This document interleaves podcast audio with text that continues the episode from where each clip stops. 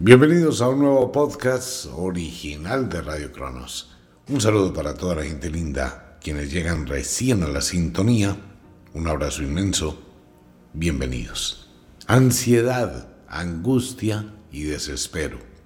Básicamente son tres palabras que encierran una serie de situaciones que vive la gran mayoría cuando debe enfrentarse bien sea un futuro, bien sea un problema, bien sea la espera de algo, bien sea a un deseo. Uno de los enemigos más grandes de la magia y de la vida en sí es la ansiedad. La ansiedad lleva al desespero, el desespero lleva a la angustia. Si no se aprende a manejar ese tipo de emociones, se cae en un infierno un infierno que va transformando la mente y de una forma increíble esa irradiación de energía mental hace que se bloquee absolutamente todo. No se tiene una luz, no se tiene una visión, no se comprende, porque queda uno atrapado dentro del problema, dentro de la situación que genera la ansiedad. ¿Cómo empieza la ansiedad? Por una serie de pensamientos. De pronto converge en la vida un evento curioso, extraño, que lo ha dicho las brujas y los magos todo el tiempo, y unos filósofos antiguos también hablaban de ello, que las cosas negativas tienden a llegar al mismo tiempo. Se termina una relación de pareja, le roban el carro, pierde el empleo, se enferma, empiezan a cobrarle la plata, entran muchas cosas al tiempo.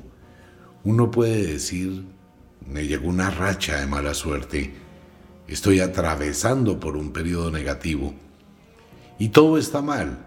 Entonces empieza la ansiedad a actuar, yo quiero arreglar, yo quiero buscar soluciones, me desespero por encontrarlas, voy a un lado, voy a otro, présteme, deme, ayúdenme. Pero nada funciona. Y muy al contrario, usted va a llegar donde alguien venga, me puede ayudar con esto. Venga hermano, venga señora, pero póngale cuidado. Pero si yo le ayudé hace un año y usted no me ha pagado, ah, es que no me acordaba. Ese bloqueo mental, pues se convierte en una espiral que va atrapando a la persona. Llega el insomnio, llega el desespero, llega esa ansiedad que va en aumento. La angustia enloquece eso altera completamente, eso aumenta el cortisol de una forma exponencial, taticardia, diarrea, infecciones, malestar, mal aliento, ansiedad, ansiedad, ansiedad. Y nada la calma. Nada, absolutamente nada, porque usted está entrando dentro de una tormenta. Entonces vamos a la desesperación. Empieza la desesperación a actuar después de la angustia. La angustia es esa sensación de zozobra, de no encontrar refugio, aliciente, de no encontrar paz. La suma de la ansiedad y la angustia, a toda hora pensando en lo mismo, generando un rebote mental, ¿por qué me pasa esto a mí? ¿Pero qué sucede esto aquí? Y el miedo a que sigan aconteciendo situaciones que más alteren. Y suele pasar.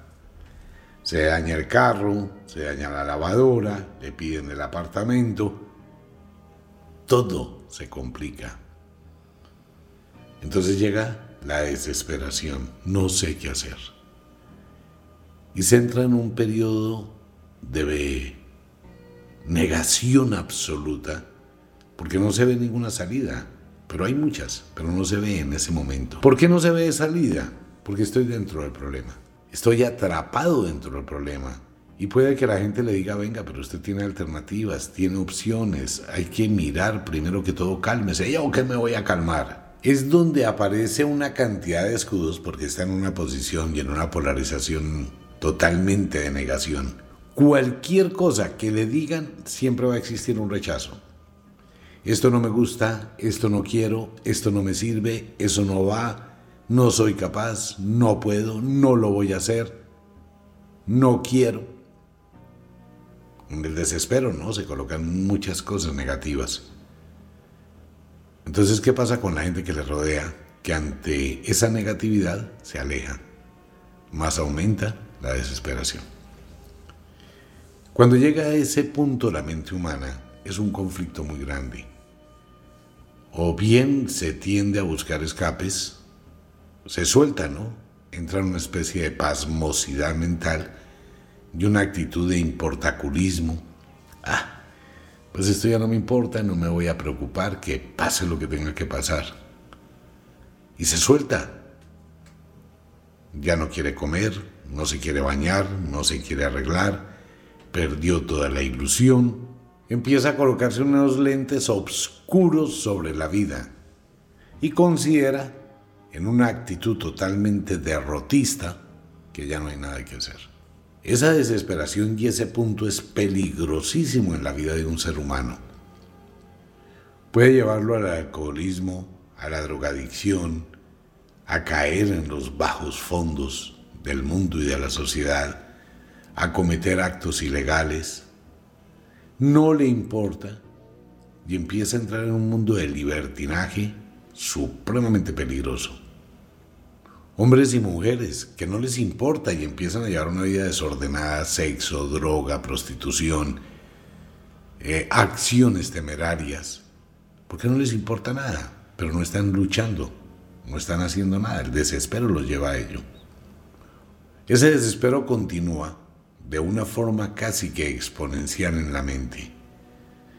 Y al cabo de un tiempo llega el cansancio, la desorientación, la soledad. ¿Y qué ocurre? Que es cuando la gente piensa en el suicidio, piensa en huir, piensa en destrucción, piensa en acabar con todo.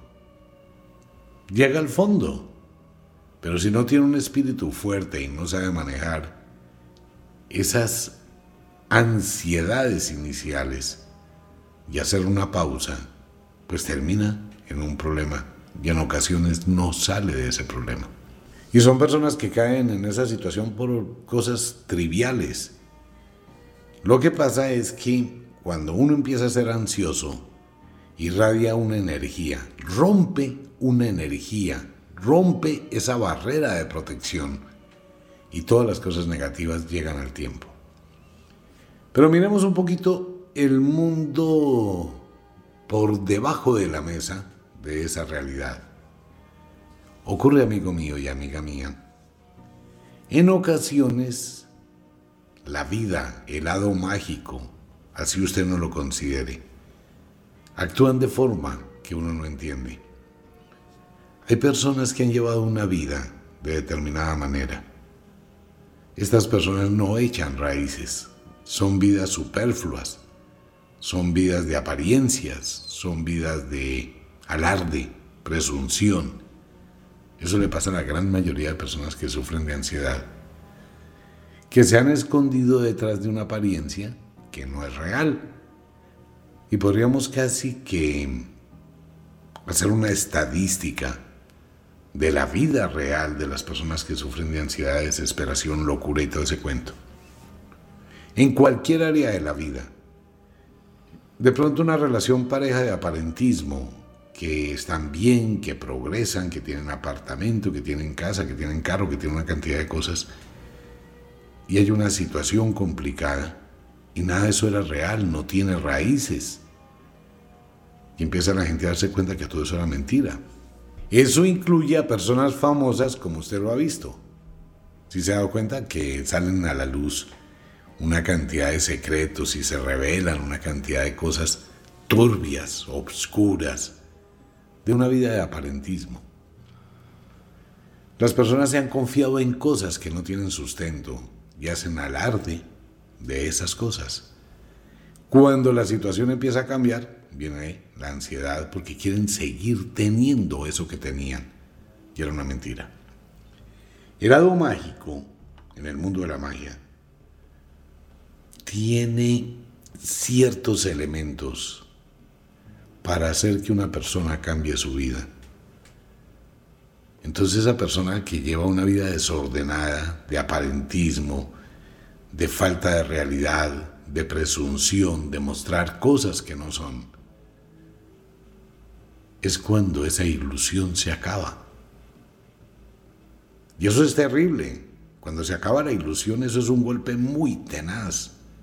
Eso es una caída gigantesca, como le ha pasado a mucha gente que uno ve en la radio, en la televisión, en los medios, personas muy famosas que de pronto se caen y les llega una racha de mala suerte. Pero realmente no es una racha de mala suerte ni realmente es una situación grave.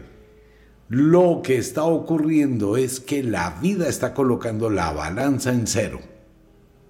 Mire algo que usted se debe grabar toda la vida en su mente. Tenga raíces. Construya y nunca presuma y no coloque cosas dentro de un mundo fantasioso de supuestos. No venda ideas que están lejos de la realidad. No mienta. Ese es un lío completo cuando la gente se hace unas historias, se vuelve mitómano, mitómana y se inventa cosas. El día que eso se cae, eso arrastra con todo. Y obviamente, pues al arrastrar con todo, todo le cae encima ese andamiaje que creó de una cantidad de cosas que no eran ciertas. ¿Por qué? Porque la persona presumió un carro, pero lo debe. Presumió un apartamento, pero lo debe. Presumió una relación de pareja, era carreta. Ropa, lujos, detalles, todo eso es un espejismo. Entonces, ¿qué pasó? Que cuando se cae, no hay apartamento, no hay carro, no hay trabajo, no hay plata, no hay relación. Pero cuando se está en esa oscuridad, no se ve la respuesta de la vida.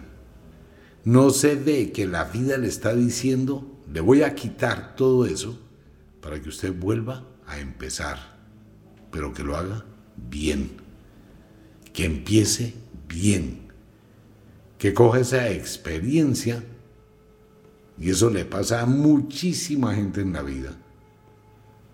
Que la vida le poda, le hace una poda para reconstruirla.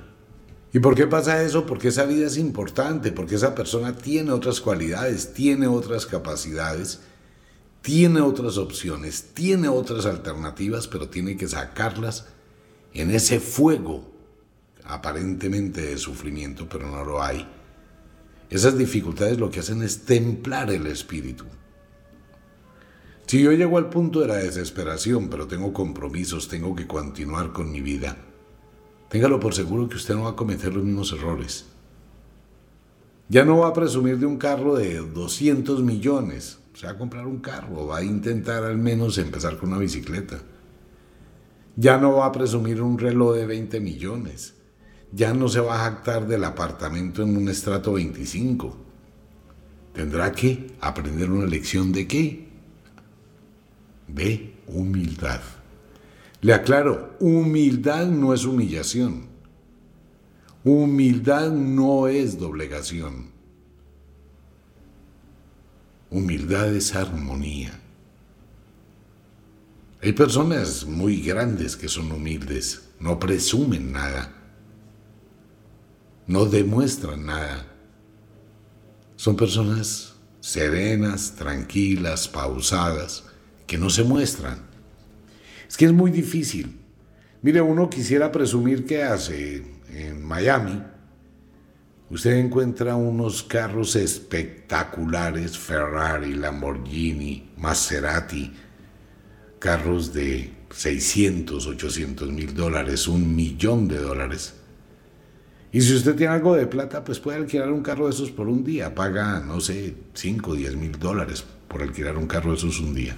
Quiero presumir, y las redes sociales que son tan fáciles. Sí se ha dado cuenta que hoy los estudios de fotografía es el baño, ¿no? Es curioso, las chicas que se toman selfies, al menos acá hace un cursito, se ponen el teléfono frente a la cara y se ve atrás el baño, el papel higiénico tirado en el piso, las toallas higiénicas, los calzones, en el baño o en la cocina. Se convirtieron en estudio de fotografía. Pero igual hay personas que pueden llegar a Miami o a, otro, a otra ciudad lujosa, se consiguen un poco de bolsas de esos almacenes famosos,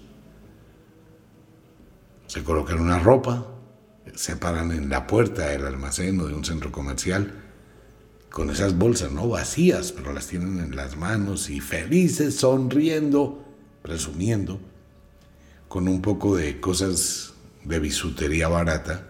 La gente no va a pensar que es bisutería barata, la gente va a decir, wow, si está comprando todo eso en esa tienda es porque tiene mucha plata y eso es de oro, pura carreta. Presume, ¿no? Algo que no es. Uno puede sentarse en un Ferrari y tomarse una fotografía y chicanear. Puede ir, en Miami uno va y alquila un yate, un super yate. Y ahí está el capitán y el capitán lo saluda a uno muy amable y le da la mano y le traen si quiere champán o lo que usted quiera. Y están las soleadoras del barco y hay gente que lo atiende si usted quiere. Y usted se sienta ahí, se toma fotos, le toman self cuando el capitán está al lado suyo, no sé qué, no, pues tipo está podrido de plata, tiene, mire, es dueño del yate.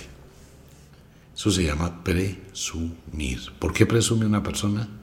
Porque se considera poco, porque considera que no es aceptada en la sociedad, porque considera que aunque quiere tener todo eso, no puede. Entonces se coloca el disfraz.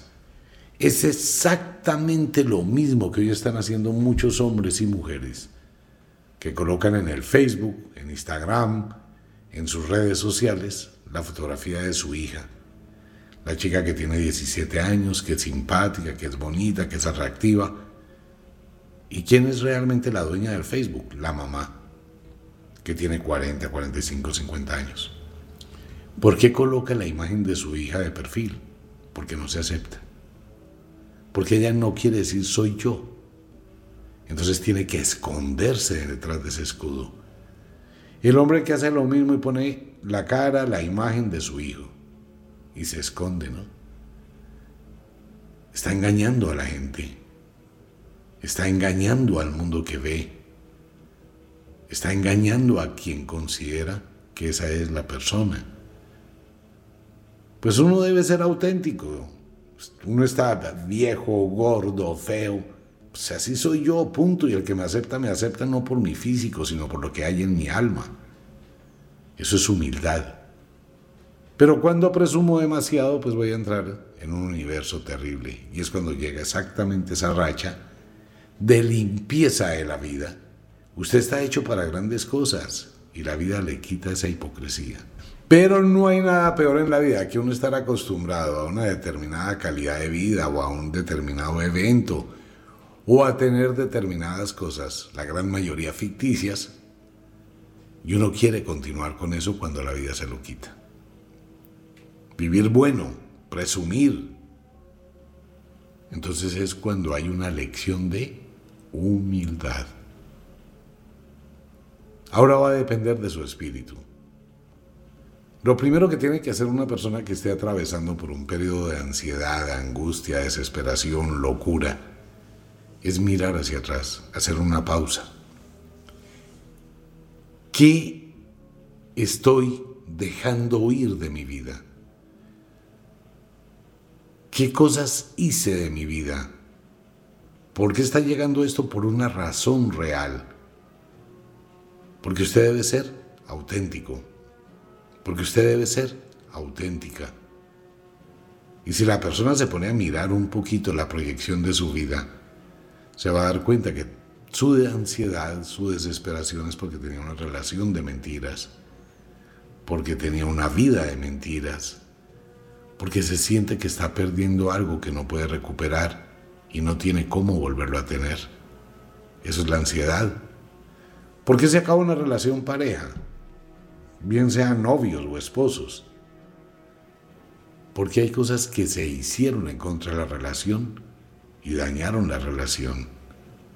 Entonces cuando la gente pasan 10 días o 23 días, que es cuando viene el arrepentimiento, uno termina una relación pareja y el estado emocional, pues me largo, pues me voy, pues se acaba y no sé qué, y uno cogió la maleta y el otro también y se van. La primera semana ni siquiera miran el teléfono, ¿no? Porque sienten odio, rabia, fastidio contra la persona con la que estuvieron. Y me importa cinco y qué pasa, y si me resultó esta noche un programa, me voy, tengo sexo sucio, cochino, y mañana también por el despecho. Y porque esa persona ya no me importa. Y tengo ínfulas de grandeza. Y no me importa, ni siquiera miro el celular a ver si llegó un mensaje o a ver qué pasó. Y la otra persona probablemente igual. La segunda semana, entonces se hace algo, pero no tan intenso. A la segunda semana ese ego exaltado empieza a ceder y ya de vez en cuando se mira el celular y ya se piensa en la otra persona. Claro, no le importé ni cinco, ni un mensaje, no le importé nada, ni una llamada. No, es que ya me bloqueó. No, pues, no me importa y siguen lo mismo. Otro poco de libertinaje, otro poco de pendejadas, otro poco de cosas. Tercera semana. Ya está cansado o cansada, seis, siete, ocho parejas en la cama diferentes, no se acuerda de ninguna, de estar rumbiendo, estar saliendo, como que todo el mundo que le rodeaba ya vuelve a la normalidad. Si llegó a vivir a la casa, ya la mamá empieza, venga a ver, usted tiene que hacer algo aquí, usted tiene que ayudar. Ya empieza la discusión con los hermanos, con las hermanas. ¿Por qué? Porque los 10 días antes, hoy sí, véngase para la casa, que usted es la hija, que usted sea el hijo. Todo eso es una física parrandada de hipócritas. Todos. La mamá que recibe a la hija, la mamá que recibe al hijo, sí, es que esa tal por cual me maltrató el chinito. Espérese 15 días todos los días durante tres semanas, llegando borracho, llegando tarde, llegando al amanecer, eh, utilizando todo el papel higiénico, todo en la casa en un estado deplorable y así no lo haga. Empieza a ser una carga, no llega a una casa a fastidiar después de haberse ido. Ya llega y los hermanos se molestan. Venga, usted tenía su hogar, ahora se consigue una pieza y váyase. Al principio lo van a tratar muy bien, téngalo por seguro dos semanas y media, garantizado. Y la persona al cabo de 20 días, cuando ha saciado esa explosión de libertad y de ego y de ira, a los 23 días es cuando empieza a mirar qué hice, qué pasó, qué sucedió, por qué esa persona no me volvió a llamar y empieza a indagar qué hizo esa persona. Entonces los amigos en común empiezan a contar, no, ella se fue para Estados Unidos, está trabajando en una empresa, está muy juiciosa, se puso a estudiar, se metió a la universidad, dijo que se iba a dejar de todo durante un año, durante dos años, no quiere saber de nadie. ¿En serio? Sí. Venga, tú sabes de él. No, él se fue, está estudiando, se alejó de todo, consiguió un apartamento pequeñito cambio de carro, ahora se compró una camioneta, empezó a entrar al gimnasio, ni novia, ni amiga, ni salidas, ni farra, nada. Lo único que dijo es que se va a dedicar un año, dos años a él. ¿Qué hace la otra persona? Quiere volver. Entonces empieza la ansiedad. Empieza a mandarle mensajes por Facebook, por Instagram, por correo electrónico todo está bloqueado, bloqueado, bloqueado. Y en ese momento, ¿qué empieza a pasar? Está embarazada y le toca abortar, porque no sabe de quién. El Señor embarazó una pelada y toca mirar cómo aborta, porque eso es un lío para él. Lo echan del trabajo, la echan del trabajo, no tiene cómo pagar porque despilfarró plata. Entró al mundo, pero no se da cuenta que lo que está pasando es que la vida está podándole la vida y que todo eso que está viviendo es porque ocurrieron situaciones que antecedieron de algo que no tenía raíces. Nadie cae en la ansiedad porque haya actuado bien. Y una persona que es luchadora, que es guerrera, que se ha guerreado muchas cosas, no cae en ansiedad, tiene un espíritu de guerrero. ¿Por qué? Porque a través de la vida ha tenido caídas y se ha levantado ha llegado a momentos difíciles, conoce cómo entrar en la tormenta, cómo estar en la tormenta y salir de la tormenta porque ha tenido muchas tormentas. Las personas que nunca vivieron una tormenta Cuando llega la tormenta no saben cómo entrar, cómo estar y cómo salirse de la tormenta. Entonces tienen que tocar fondo. Y cuando tocan fondo y se dan cuenta que no hay forma de recuperar lo que se tenía, tienen que empezar a qué? A construir una realidad. Pero esa sí ya es una realidad. Es como una persona que le debe plata a todo el mundo en un barrio. Ya no tiene a quién más pedirle y todo el mundo le está cobrando. Y uno va y le cogió el ventilador, otro fue, le quitó la moto, otra persona más le armó un tierrero, otra persona más dijo cosas por internet y así sucesivamente todo el mundo le llega todo encima, ¿no?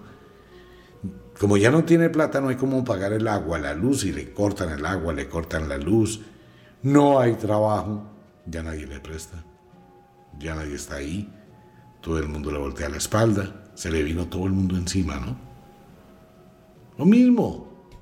¿Por qué? Porque todo era una mentira. Cuando llega al fondo, ¿qué tiene que hacer? Empezar de cero. ¿Qué perdió los créditos bancarios? piérdalos. ¿Qué perdió el carro? Piérdalo. ¿Qué perdió todo? Piérdalo. Tiene la vida, tiene el poder y tiene qué? La experiencia. Ahora es cuando se va a probar de qué está hecho, de qué está hecha. Y hay que empezar a construir la vida y es cuando uno necesita esa fuerza espiritual y es lo que trata de buscar. Algunas personas se refugian en un Dios que no existe, otras personas empiezan a ir al terapeuta, otras personas van donde la bruja, van donde el mago y empiezan a tener un guía, un norte y paso a paso. Ya después de la desesperación llega la calma. Son las dos opciones que tienen que se desespera. O cae en un infierno y puede terminar en el suicidio, o cae en una calma de aceptación, de reconocimiento, de humildad y empieza a construir. Pero es diferente, ¿no? Ya no le importa, ya sabe que si va a tener unos zapatos de 500, 600, 700 mil pesos o de 2 mil, 3 mil dólares, ya no lo hace. Ya empieza a medirse, empieza a tener una conciencia diferente, eso se llama madurez. Pero la ansiedad hay que manejarlas. Uno quiere hacer un ritual de magia porque tiene ansiedad de algo. Es que yo necesito plata, necesito un empleo, necesito riqueza, necesito que esa persona vuelva. Y cada vez que uno dice una cosa de esas es porque adentro en su corazón tiene algún tipo de interés. Entonces la vida le dice, no, por ahí no es el camino porque eso va a desestabilizar la balanza. Tiene que fortalecerse, llega la poda de la vida, la purga de la vida. Hay parejas que se casan y las abuelas decían les llegó el año del piojo porque les llega un año pésimo. Todo el mundo lo vive. Todo el mundo vive momentos de la vida donde esto ocurre. Y quienes los han superado, un tiempo después dicen, gracias a eso que viví, tener que perder, tener que quedar con deudas, embargado, por unas situaciones terribles, empecé otra vez. Y tenía que pagar las deudas y me exigía trabajar y las pagué. Empecé a hallar el valor de otras cosas. Entonces, gracias a ese evento, he progresado en la vida. La mujer que se divorció y empieza a construir vendiendo salchichas y hace algo por su vida el hombre que también se divorció y empieza a construir otro mundo. Pero hay de todo, ¿no? El punto de la desesperación tiene muchos caminos que llevan a la locura, pero muy pocos caminos, porque son muy difíciles de empezar, los que llevan a reconstruir. ¿Se puede? Claro. ¿Cómo? Pare, haga una pausa en su desespero. Mírese en el espejo y vea su vida, cómo era su vida. Pero honestamente, sinceramente, con usted mismo, usted es el único que sabe qué hizo, qué dejó de hacer. Usted es el único y la única que sabe cuál es la realidad de su vida para estar así. que empiece a mirar y empiece a comprender que fue bueno que todo eso se acabara, que fue bueno que toda esa ilusión ficticia, bueno, las ilusiones son ficticias, pero que toda esa vida de aparentismo, de irrealidades, algún día tenía que terminar. ¿Que va a llorar? Sí. ¿Que va a sufrir? Sí. ¿Que se va a dar golpes de pecho? Sí. Es el acero que tiene el herrero en la mano y lo quiere volver muy fuerte y templado para producir la espada más poderosa. Entonces lo mete a la hoguera, aumenta el fuelle, lo quema, lo calcina, lo pone al rojo vivo, lo saca, le da la vuelta y golpea, y vuelve a darle la vuelta y golpea, y vuelve a darle la vuelta y golpea, y lo amontona y sigue golpeando y maltratando el acero, el hierro. Y luego lo mete otra vez, y el fuego lo vuelve a encender. Lo coge y lo sumerge en el agua, y una vez más lo golpea lo maltrata y otra vez lo está formando, lo está templando. Eso es lo que recibe el alma humana cuando pasa eso. Es exactamente igual. Están templando su espíritu. Ahora depende de usted qué haga con eso. O se convierte en un guerrero y se levanta y enfrenta a la vida, o la termina y se abandona todo y simplemente vive sin vivir. Solo es un tema para pensarlo. Los amo mucho. Nos vemos. Chao.